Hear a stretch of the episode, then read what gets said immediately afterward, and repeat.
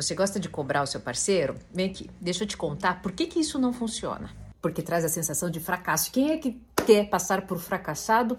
Pega visão, fica até o final desse vídeo. Primeira coisa, baixa a bola e reconheça. Você quer que o outro mude porque você não consegue lidar com isso. Segundo, se é você, né, que não consegue lidar com isso, exponha, exponha humildemente que você não está conseguindo lidar com isso e que você precisa da ajuda dele.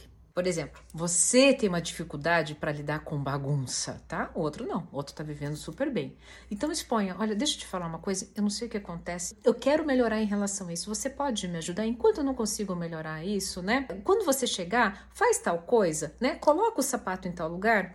Isso ia me ajudar muito, tá vendo? Isso ia te ajudar. Você não tá acusando o outro. Por fim, todo mundo perde a moral numa discussão quando começa acusando o que falta. Ninguém gosta de lembrar aquilo que o outro tem de bom.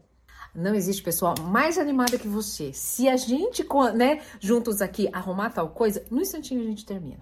Tá na hora de você baixar esse dedinho nervoso de cobrança e reconhecer o que falta no outro antes de qualquer confronto, tá? Está faltando em você.